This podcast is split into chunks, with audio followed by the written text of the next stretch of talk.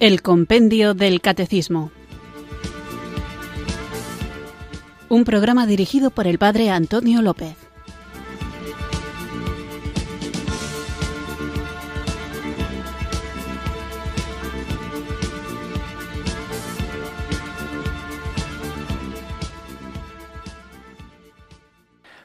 Buenas tardes, queridos oyentes de Radio María. Recibido un cariñoso saludo desde Irurzun, en Navarra, quienes sintonizáis una tarde más esta radio que cambia vidas, esta emisora de la Virgen, Radio María, para escuchar el programa El Compendio del Catecismo, nuestro espacio diario de formación católica en el que tratamos de conocer nuestra fe y queremos conocerla para vivirla mejor, para testimoniarla, compartirla, diseminarla por el mundo tal y como Jesús nos mandó y también queremos que el programa sirva para saber defender la fe cuando ésta es mal interpretada o simplemente conocida superficialmente, hecho que da lugar a ideas a veces confusas. Y uno de los elementos esenciales de nuestra vida cristiana es la vida sacramental y dentro de los sacramentos el más excelente de todos ellos es el sacramento de la Eucaristía en el que Cristo mismo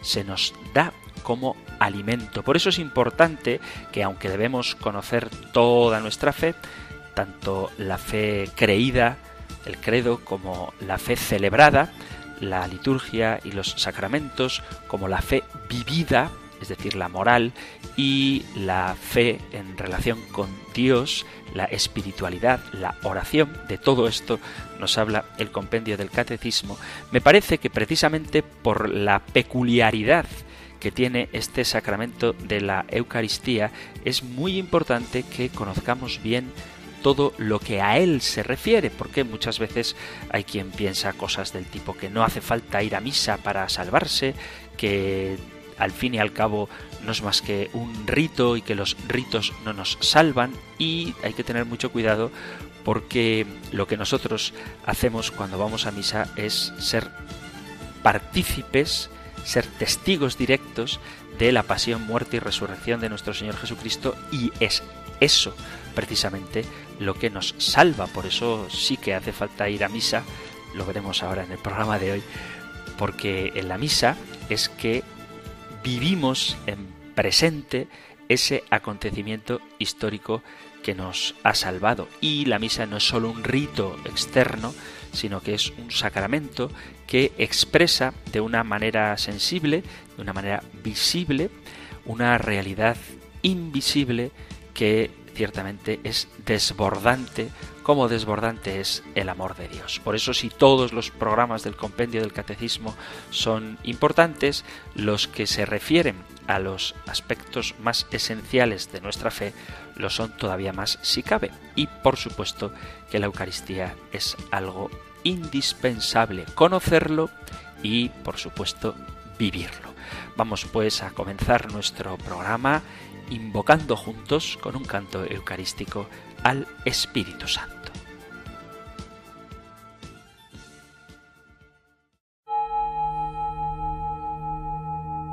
Ven Espíritu, ven Espíritu, ven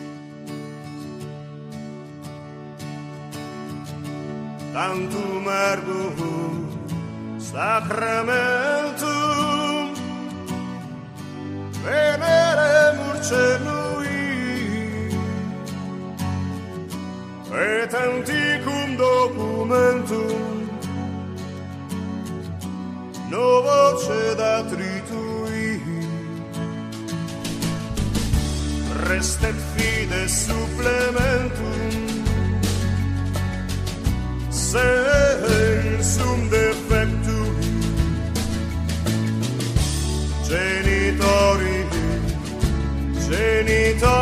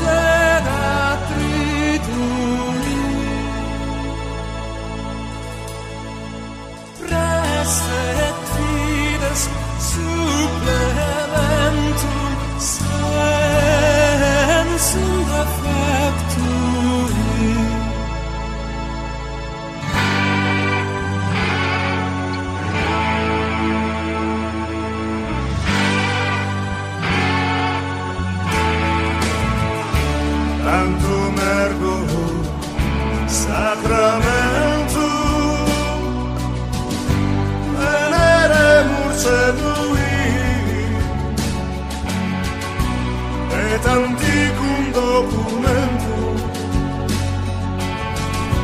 novo sedat vitui restet fides supplementum sedem sum genitori genitori la jubilatio salus honor virtus voce site benedizio procedenti abutroque oh Blessed, la blessed, Ah.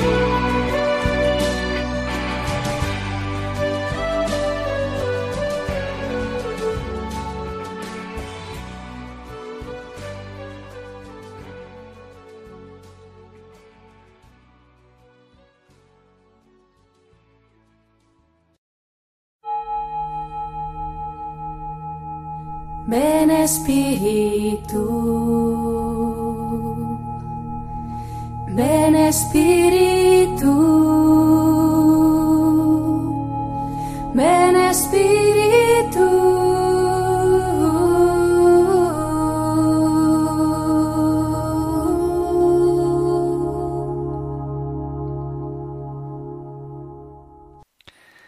Tan sublime sacramento veneremos de rodillas. La antigua ley ceda el puesto al nuevo rito. La fe supla la incapacidad de los sentidos. Al Padre y al Hijo sean dadas alabanzas y júbilo, gloria, honor, poder y bendiciones. Al que de uno y de otro procede, una gloria igual sea dada. Amén.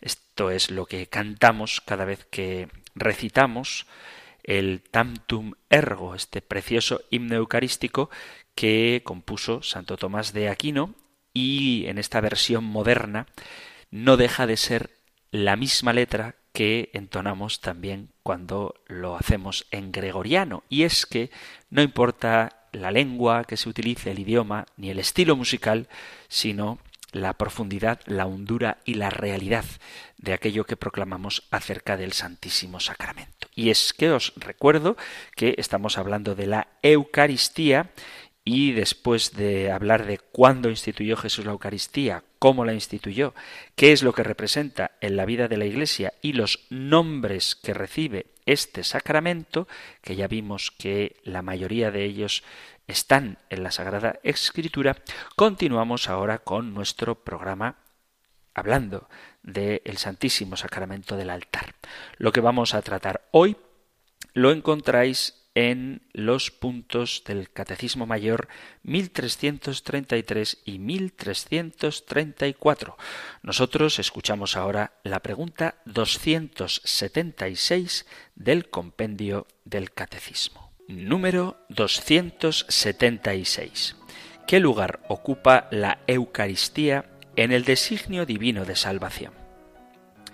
En la antigua alianza, la Eucaristía fue anunciada sobre todo en la cena pascual, celebrada cada año por los judíos con panes ácimos, como recuerdo de la salida apresurada y liberadora de Egipto. Jesús la anunció en sus enseñanzas y la instituyó celebrando con los apóstoles la última cena durante un banquete pascual. La Iglesia, fiel al mandato del Señor, haced esto en memoria mía, ha celebrado siempre la Eucaristía, especialmente el domingo, día de la resurrección de Jesús. Para comprender bien cuál es el lugar que ocupa la Eucaristía en el designio divino de la salvación, tenemos que recordar lo que hablábamos al principio de esta parte del compendio del catecismo, que son los sacramentos en general. Sin duda, como no me cansaré de repetir, la Eucaristía es el sacramento central de los siete que tenemos en la Iglesia, y no hay que olvidar que toda la economía de la salvación cristiana es una economía sacramental, que tiene como clave de bóveda a Jesús, el Hijo de Dios hecho carne, y es Él, Cristo, el sacramento, fuente de donde brota toda la sacramentalidad de la Iglesia. También la propia Iglesia y los siete sacramentos. Es decir, la Iglesia tiene como referente a Cristo, y los sacramentos que celebra la Iglesia tienen como referente a Cristo.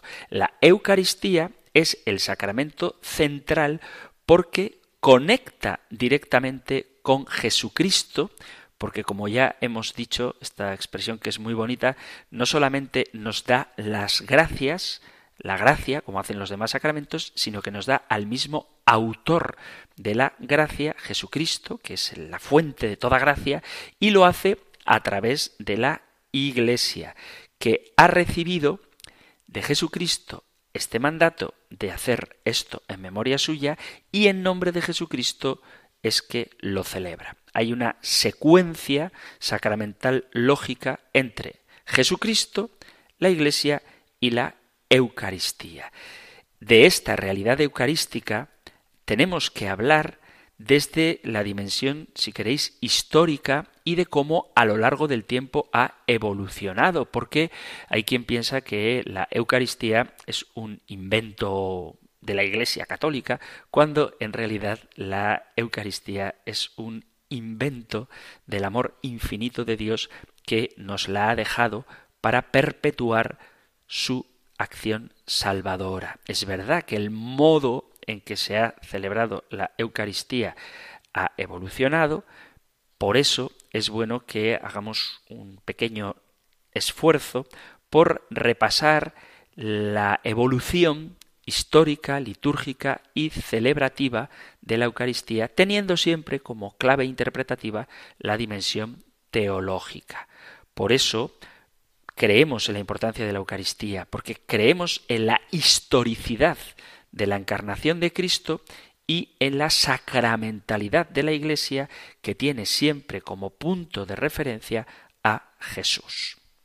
Por eso, para entender la importancia de la Eucaristía en el designio divino de la salvación, tenemos que tomar conciencia del carácter histórico de la Eucaristía.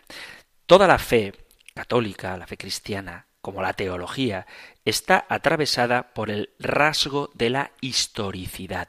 La fe supone una relación entre Dios y el ser humano que se ajusta a las condiciones del ser humano, del creyente. Esto es así porque Dios lo ha dispuesto, de tal manera que nuestra relación con Él siempre es mediada. Hay una mediación que Dios utiliza para llegar hasta el hombre. Él, el Señor, se adapta a la forma de entender del ser humano y habla en nuestro lenguaje. Y esto lo demuestra la revelación. No sólo hay aquí una revelación pedagógica, sino una pedagogía revelada que explica la sacramentalidad. La fe es la respuesta humana a Dios que se revela. La revelación ocurre en el mundo humano y se hace gesto y palabra humana. Los hombres vivimos la fe en nuestro propio mundo, en el mundo humano. La fe es un regalo de Dios, pero nos lo ha dado a modo humano. Por eso, la fe, cuando es verdadera, se caracteriza por su historicidad. Si tuviéramos esto en cuenta, probablemente no incurriríamos en esos subjetivismos, esos emocionalismos y esos cambios que muchas veces le atribuimos a la fe católica, a la fe cristiana, porque nuestra fe no es una fe subjetiva que brota de la iluminación interior de un individuo que tiene una experiencia particular dentro de su corazón, sino que nuestra fe cristiana se fundamenta en acontecimientos históricos en que efectivamente el trascendente, Dios, se nos ha revelado, pero se nos ha revelado de una manera concreta, de una manera histórica. Esta historicidad es, sobre todo, consecuencia de la encarnación. Nosotros creemos en el Dios que se ha revelado no por una iluminación interior, sino porque Dios mismo se ha hecho hombre. La revelación acontece en el mundo humano y se hace gesto y palabra humana. Los hombres, vuelvo a repetir, vivimos la fe en nuestro mundo. De ahí que todo en el seguimiento a Jesús y en la fe cristiana es siempre histórico, de tal manera que la historia, el devenir de los acontecimientos de la humanidad, son lugares teológicos, son lugares donde Dios se revela. Por otra parte, la propia historia encuentra su sentido en la revelación de Dios que la hace, esta revelación, en la propia historia. En concreto, en Jesucristo, que es principio y fin de una historia que precisamente porque Jesús es Dios, es historia salvífica. La humanidad histórica de Jesús de Nazaret, el Hijo de Dios, es la mediación, la alianza, el lenguaje, el sacramento del verdadero encuentro entre Dios y el hombre que indica la fe. Por lo tanto, encarnación, historia y sacramentalidad están correlacionados. La humanidad histórica de Jesús es el sacramento fuente de donde brota toda la sacramentalidad y por tanto los sacramentos. La teología afirma que Jesús es quien instituyó los sacramentos en el sentido de que es su fundamento, su razón última de ser, y por eso el hombre Jesús de Nazaret, el Hijo de Dios, está en el origen de la Eucaristía. La Eucaristía brota de la historia de Jesús y se prolonga por su voluntad en la historia de la humanidad creyente hablando de la historia de Jesús como fundamento de la Eucaristía, la cuestión del reino es central para entender a Jesús. En la enseñanza de Jesús, el reino de Dios, que significa Dios reinando, se asemeja a una comida festiva. En la práctica de Jesús, las comidas hacen presente el reino. La última cena es una síntesis de esta trayectoria vital e histórica de Jesús de Nazaret a favor del reino en la que la comida compartida es relevante, también es anticipo de lo que va a suceder y un legado a sus discípulos. Igualmente, las comidas con Jesús resucitado son momentos cruciales de cara a la fe pascual, de cara al reconocimiento de que Él está vivo. Dicho con otras palabras, la Eucaristía es Jesús, una celebración de convivencia que actualiza y hace presente en los signos y en las palabras, en el hoy de la comunidad que celebra, a la persona de Jesús entera. Y cuando hablamos de la persona de Jesús entera, no nos referimos solo a Jesús aislado de su obra salvífica, sino que cuando decimos que en la Eucaristía está Jesús entero, estamos diciendo que está Jesús salvando. La Eucaristía nace de la historia y se ha de celebrar en la historia hasta el final de los tiempos. Como es lógico, una celebración que es histórica porque nace de la historia de Jesús y se ha de celebrar en la historia, posee también una historia, es decir, que la Eucaristía tiene un carácter histórico, pero también hay una historia de la Eucaristía. Por eso vamos a hablar un poco de esos elementos que quizá a lo largo de la historia han cambiado en la Eucaristía para ver qué es lo esencial y qué es lo sometido a cambio en la Eucaristía.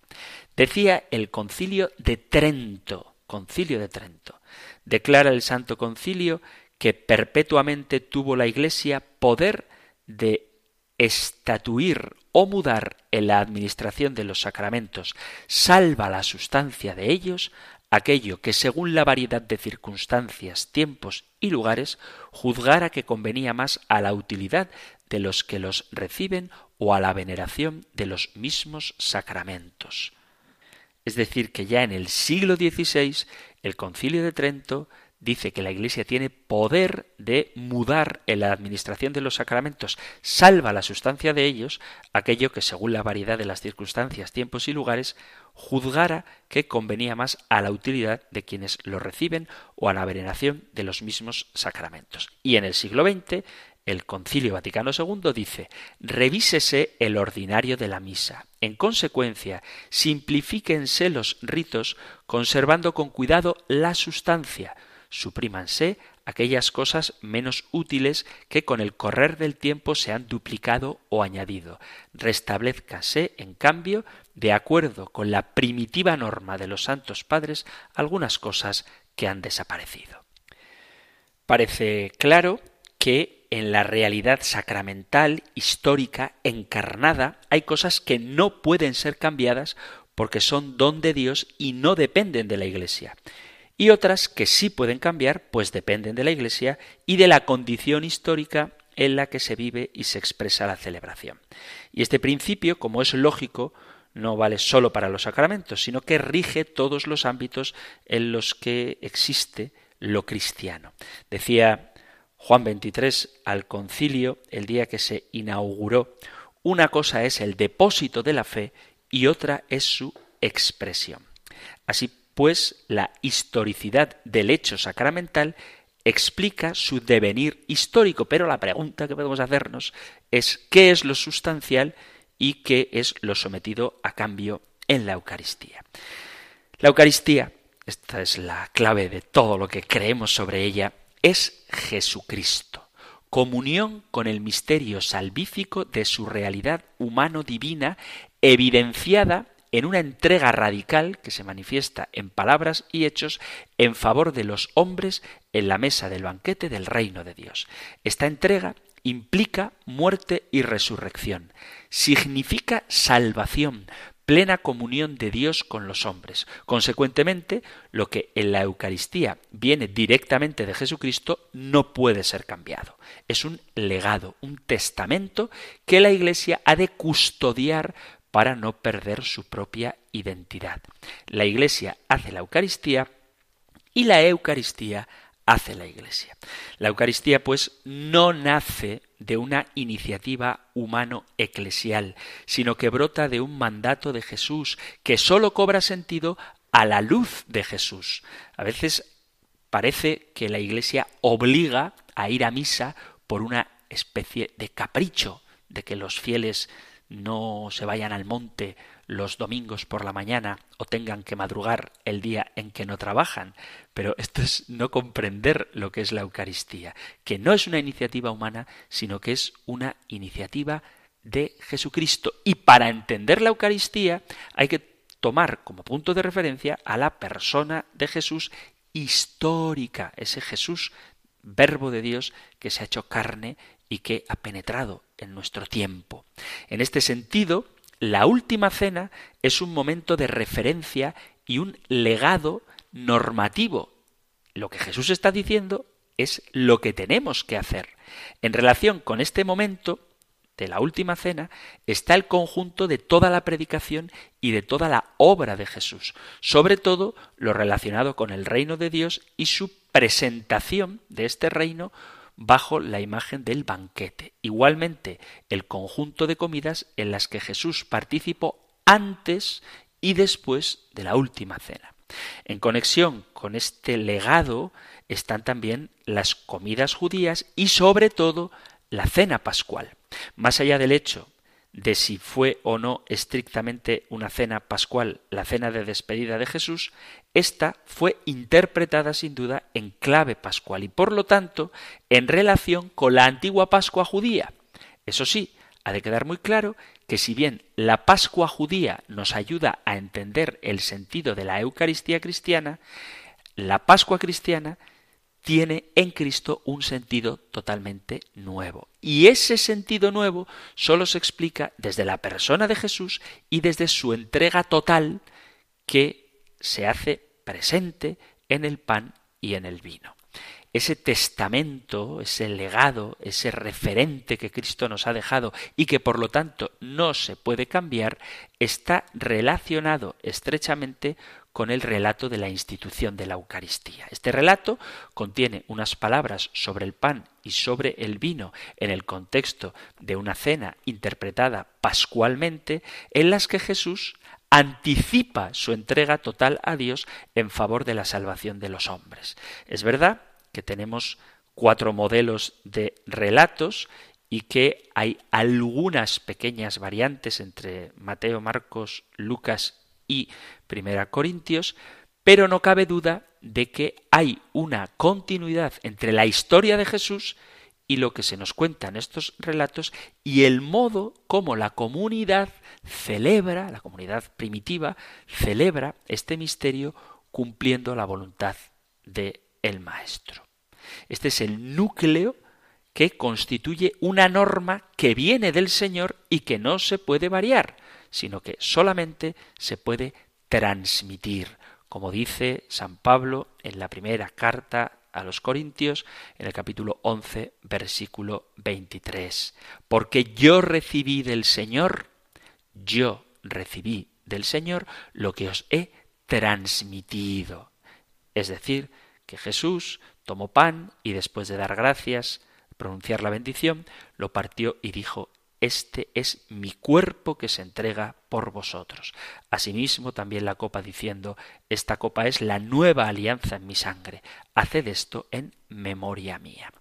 Luego, salvado este núcleo que constituye la Eucaristía, hay otras cosas que se han ido añadiendo, que han evolucionado, han cambiado o se han transformado a lo largo del tiempo. El nombre mismo de la celebración, algunas de sus partes, los ritos, los gestos.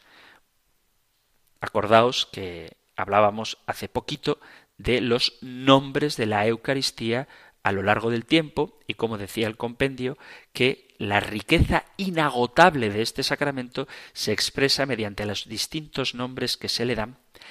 Cada uno de ellos evoca alguno de sus aspectos. Fracción del pan, que lo encontramos en la Sagrada Escritura, derivado de la cena judía, que es el gesto realizado por el padre de familia y que dio nombre a la celebración entera. La cena del Señor, que es el nombre que le da San Pablo en la primera carta a los Corintios, semejante a la mesa del Señor, donde se destaca el carácter de comida que tuvo los primeros siglos la Eucaristía. La palabra misma, Eucaristía, que significa acción de gracias, y es el nombre que le daba ya San Ignacio de Antioquía a principios del siglo II. En los relatos de la Última Cena se dice que Jesús dijo la acción de gracias sobre el pan y el vino, y se señala así la importancia de la plegaria eucarística.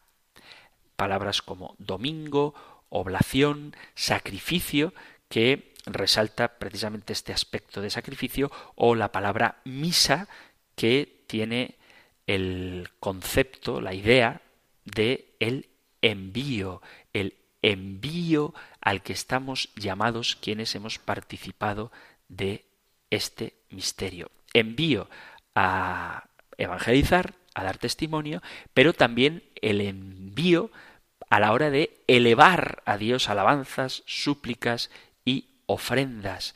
El catecismo, sobre todo, habla más de envío como llamada a la misión, misa, que propiamente una despedida. Pero no olvidemos en ningún momento que la Eucaristía no es simplemente una doctrina para creer, no es una pieza de museo, es una celebración que nace de la vida de Cristo y que afecta a la propia vida, a través de ella, a través de la Eucaristía, se establece una comunicación privilegiada entre Cristo y su Iglesia. Y cuando hablo de Iglesia, me refiero a la Iglesia como cuerpo de Cristo y a cada uno de los miembros que la conformamos, de tal manera que hay una comunión de vida, hay una comunicación interpersonal de esa vida de Jesucristo. Es cierto que esta celebración que expresa una comunicación vital en la Eucaristía se puede explicar teológicamente. Es decir, cuando digo que la Eucaristía no es una doctrina, no quiero decir que no haya que estudiarla. Por supuesto que sí. De hecho, lo que hacemos en el compendio del catecismo es tratar de estudiar las verdades que creemos para después vivirla. Por eso, decir que la Eucaristía no es una doctrina no significa que se pueda creer o no, sino que sobre todo como las realidades de la fe, todas las realidades de la fe, son cosas que son para vivirlas, para que esa teología, ese estudio, esa doctrina esté al servicio de la celebración y de la vida, que esa comunicación que Cristo da a su iglesia, nosotros, a su vez, como miembros que somos de la iglesia, la comuniquemos.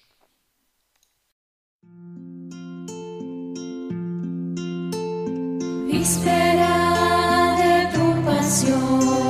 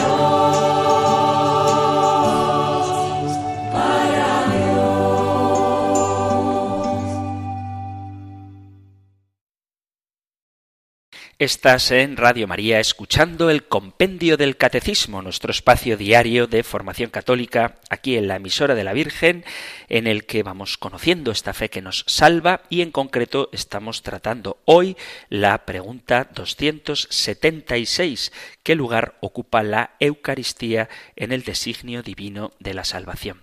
Estábamos viendo cómo la Eucaristía tiene como fuente a Jesucristo que es el amor de Dios revelado históricamente. Históricamente significa que en su iglesia sacramentalmente, de una manera concreta, se nos da este adorable misterio. Es importante la Eucaristía en el designio divino de la salvación. Es tan importante como el mismo Cristo y su obra, porque eso es la Eucaristía. Cristo y su obra salvadora, su obra redentora. La Eucaristía es el don más grande que, en orden de la gracia y del sacramento, el divino esposo ha ofrecido y ofrece sin cesar a su esposa, dice San Juan Pablo II. Sin miedo a equivocarme, la Santa Misa es el regalo más precioso que Dios podría habernos dado. Esta afirmación quizá a alguno le puede parecer sorprendente porque Dios, que es omnipotente, siempre podría haber hecho algo más grande. Y sin embargo, hay que decir con toda claridad que Dios no puede darnos nada más grande que la Eucaristía. La razón de esto es muy sencilla. En la Santa Misa, Dios se nos da a sí mismo Jesús, verdadero Dios y verdadero hombre, el esposo de la Iglesia, se entrega por completo a su esposa en la Eucaristía. Nada puede haber más grande y valioso que Dios mismo. Con razón se dice que en la Eucaristía, en la misa, se contiene todo el tesoro espiritual de la Iglesia, que es como su alma, que de ella procede toda su virtud, o que es el centro de toda la vida cristiana. ¿Qué es la misa? Esta pregunta nos abre la puerta a reflexionar sobre este misterio de amor. A la luz de esta afirmación, que es un misterio de amor, la misa aparece como un misterio de presencia, de sacrificio, de comunión, es el más excelso de los sacramentos. Comparte la naturaleza común de los demás sacramentos, que son signos eficaces de la gracia instituidos por Cristo y fiados a la Iglesia, a través de los cuales se nos comunica la vida divina, y por tanto la Eucaristía es sacramento de salvación. Fijaos que la palabra de Dios habla del misterio de la salvación a través de muchas imágenes y una de las más bellas es la del banquete de bodas. La analogía nupcial ayuda a entender algunos aspectos del misterio de la salvación que proyectan una gran luz para profundizar en la comprensión de la Eucaristía. El misterio de nuestra salvación no consiste solo en el perdón de los pecados. A ese don extraordinario hay que añadir otro que es todavía, si cabe, más grande y es el de la santificación. Dios quiere obrar una gran conversión en nosotros. Esta transformación consiste en pasar de la condición de hombres pecadores a la de hijos adoptivos de Dios y herederos de la gloria. La imagen nupcial ayuda a contemplar este misterio. El matrimonio es una alianza que hace que el esposo y la esposa sean una sola carne. Dice San Pablo en la carta a los Efesios, en el capítulo 5, gran misterio es este, y yo lo refiero a Cristo y a la Iglesia. Efesios 5, 32. La palabra de Dios muestra que la alianza matrimonial está hecha por Dios a imagen de la unión de Cristo con la Iglesia. Por eso, lo que sucede en el matrimonio puede ayudar a comprender este misterio de salvación. Luego, cuando más adelante hablemos del matrimonio, este misterio del amor de Dios nos puede servir también para iluminar ese sacramento. Sucede en la vida humana que el matrimonio hace familia. Por ejemplo, si el hijo de un rey se une en matrimonio con una mujer que no es de familia real, ¿a que nos suena esto? Esa mujer llegará a ser reina y de una manera semejante, pero mucho más profunda, sucede con los miembros de la Iglesia unidos en alianza nupcial con Cristo. Sabemos que Dios tiene solo un hijo, lo profesamos cada vez que rezamos el credo. ¿Cómo es posible, pues, que también nosotros seamos hijos suyos? Solo es posible siendo hijos en el Hijo, es decir, a través de la íntima unión con Cristo de la que nos beneficiamos en la Eucaristía. Esta unión íntima con Cristo es una amistad esponsal. Lo que la amistad significa nos ayuda a comprender mejor la relación que existe entre la Eucaristía y el misterio de nuestra salvación en Cristo para la gloria del Padre. La amistad es una benevolencia, es querer el bien del otro, recíprocamente, fundados en una comunicación de bienes, la convivencia, la sintonía espiritual, las confidencias, la benevolencia es una forma de amor que es libre y que consiste en querer el bien de la persona amada. Para que exista una auténtica amistad es preciso querer el bien del amigo. No obstante, eso todavía no es suficiente. Además, los amigos han de corresponderse mutuamente en el amor de una manera consciente, han de quererse mutuamente y sabiéndolo los dos. Este mutuo quererse el bien tiene su fundamento en un bien común, un bien que se comparte y que trasciende la individualidad de cada uno. Ese bien común es un fin que se comparte. Y aquí aparece una nota muy importante para comprender todo tipo de amistad. Cuanto más valioso es ese bien que se tiene en común, más íntima es la unión que surge entre los amigos. En el caso de la unión esponsal de Cristo con la Iglesia, el bien común es precisamente la salvación del hombre para la gloria de Dios Padre. Y esta alianza nupcial es una forma de comunión en la que la Iglesia comparte la misión del Redentor, es decir, la incorporación de los hombres a la vida de Dios como hijos en el Hijo y por obra del Espíritu Santo. Teniendo esto a la vista, comprendemos por qué la Eucaristía como instrumento de salvación y sacramento de la caridad se nos presenta como un misterio de sacrificio, de comunión y de presencia. El esposo de la Iglesia quiere compartir su vida y su misión, su corazón, con ella.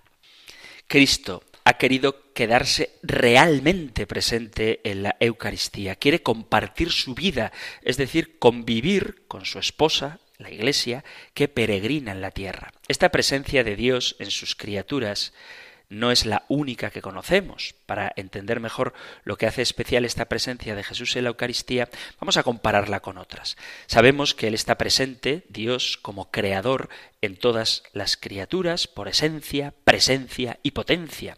Además, la fe nos enseña que la Santísima Trinidad habita en las almas de aquellos que están en estado de gracia y viven la caridad. En este caso, Dios está presente no sólo como creador, sino también como Padre, como amigo. Ahora bien, en estas maneras de estar Dios presente en su criatura y en las almas de los justos, Él está presente en cuanto Dios. En cambio, tras la encarnación, de ahí la importancia de la historicidad, de la historia de Dios que irrumpe en la humanidad. La segunda persona de la Trinidad, durante su vida terrena, se hizo presente en este mundo no sólo como Dios verdadero, sino también como verdadero hombre. La Eucaristía prolonga sacramentalmente esta presencia de la humanidad de Cristo que quiere compartir su vida con la Iglesia como el esposo lo hace con la esposa. El misterio del amor esponsal de Jesús por su Iglesia brilla de manera bellísima en el sacramento de la conversión sustancial del pan y del vino en el cuerpo y la sangre de Cristo. La misa no sólo hace presente a Cristo, sino también su sacrificio, su obra, con la que Él ha merecido todas las gracias que los hombres podemos recibir en orden a la salvación. Cristo ha querido dejarnos no sólo su presencia real, la de toda su humanidad y divinidad en la misa, sino que ha querido dejarnos además el sacrificio en el que su amor efectivo por la Iglesia se ha manifestado plenamente. El amor del corazón de Cristo en cuanto hombre es un acto interior y espiritual de su voluntad humana. Ese amor ha estado siempre presente en su sacratísimo corazón. En todo momento de su vida Jesús amó a su Padre y a cada uno de nosotros. Entendemos por amor efectivo no amor afectivo, sino el amor efectivo, las cosas que se hacen por amor. Ese amor efectivo manifiesta el amor afectivo. Es decir, lo que hacemos hace patente aquello que sentimos. Y en este sentido, el sacrificio del Calvario manifiesta el amor del corazón de Jesús en toda su fuerza. La Eucaristía hace presente el único sacrificio de Cristo, el mismo que es el sacerdote se ofrece a sí mismo como víctima, pero el sacrificio en la misa ya no es ofrecido como en el Calvario de manera cruenta. Cristo ya no muere más, sino que este sacrificio es ofrecido sacramentalmente. En este misterio, la Iglesia es invitada a participar activamente uniéndose al único sacrificio de Cristo. Por eso, el valor que tiene la Eucaristía en el designio salvífico es exactamente el mismo valor que tiene el sacrificio de Cristo en la cruz como expresión de su amor al Padre y de su amor a los hombres la esposa del Cordero, la Iglesia, es llamada a compartir ese amor que se sacrifica de Cristo. No hay manera más plena de participar en la misión de Cristo Redentor, tanto en lo tocante a la salvación de los hombres como en lo referente a la gloria de Dios como la celebración de la Eucaristía. El perdón de los pecados y toda gracia han sido merecidos por Cristo en su único sacrificio. Cuando la Iglesia se ofrece junto con su esposo en cada Eucaristía, esas gracias se derraman sobre toda la tierra. El misterio de la relación entre la misa y la aplicación de las gracias merecidas por Cristo ayuda a entender un poco mejor cómo la misa es fuente de vida cristiana. Toda la vida de la Iglesia toda la vida de la Iglesia se orienta unida a la vida de Cristo a dar gloria a Dios Padre participando del sacrificio de Dios Hijo, es decir, de Jesús, por la fuerza, por la virtud del Espíritu Santo.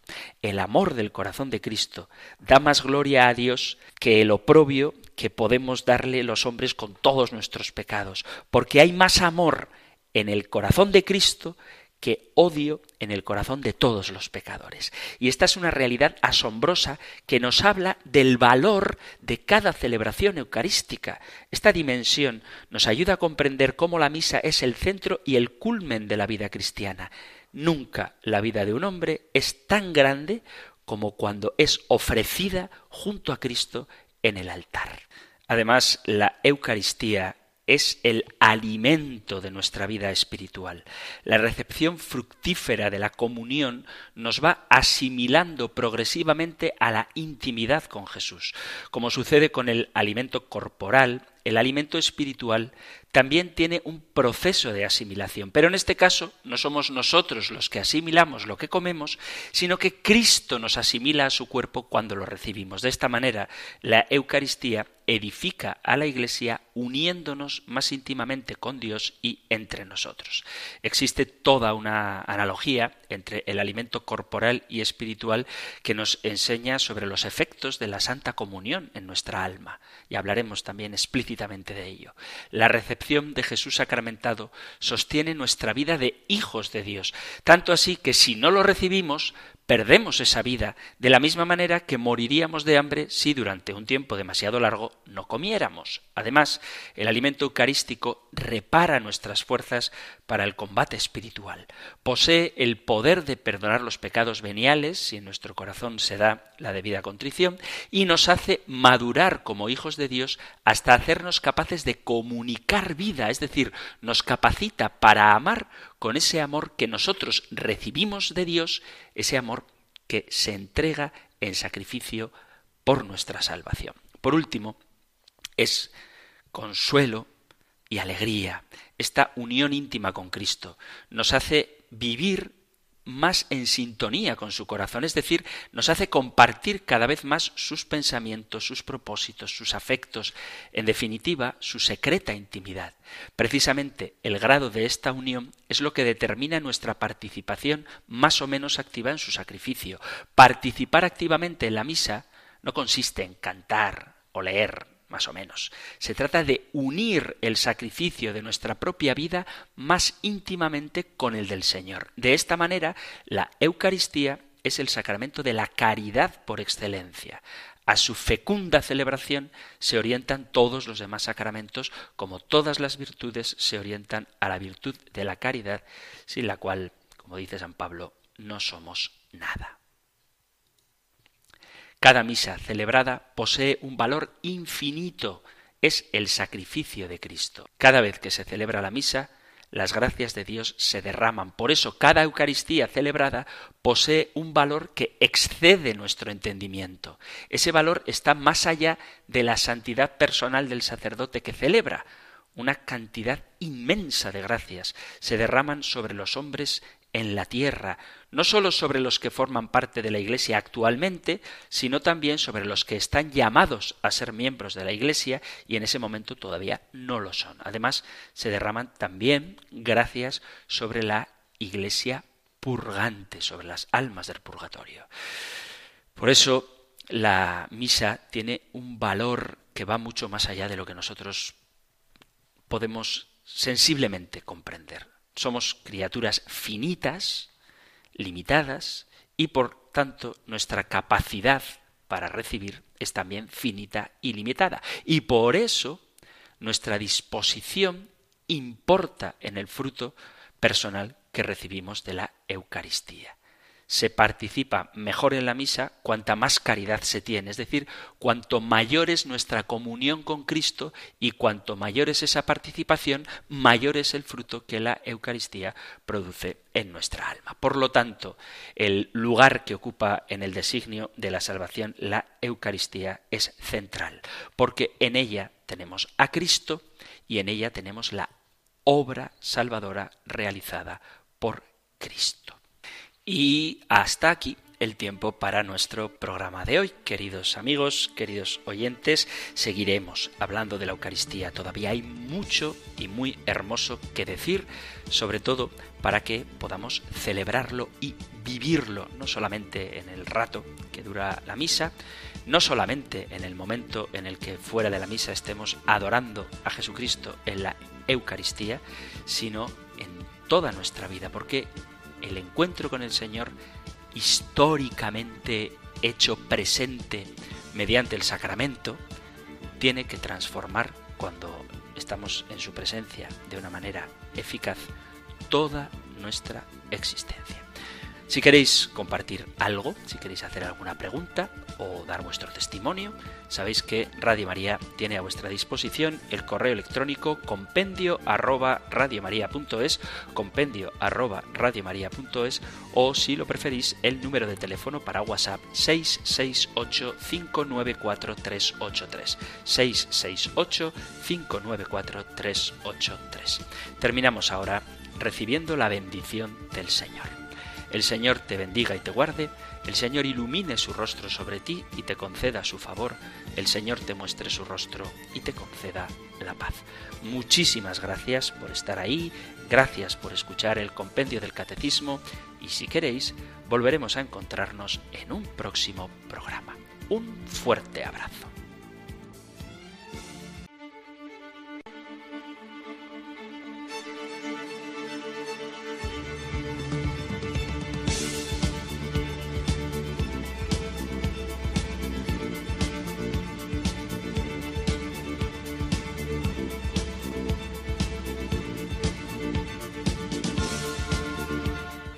El Compendio del Catecismo. Un programa dirigido por el Padre Antonio López.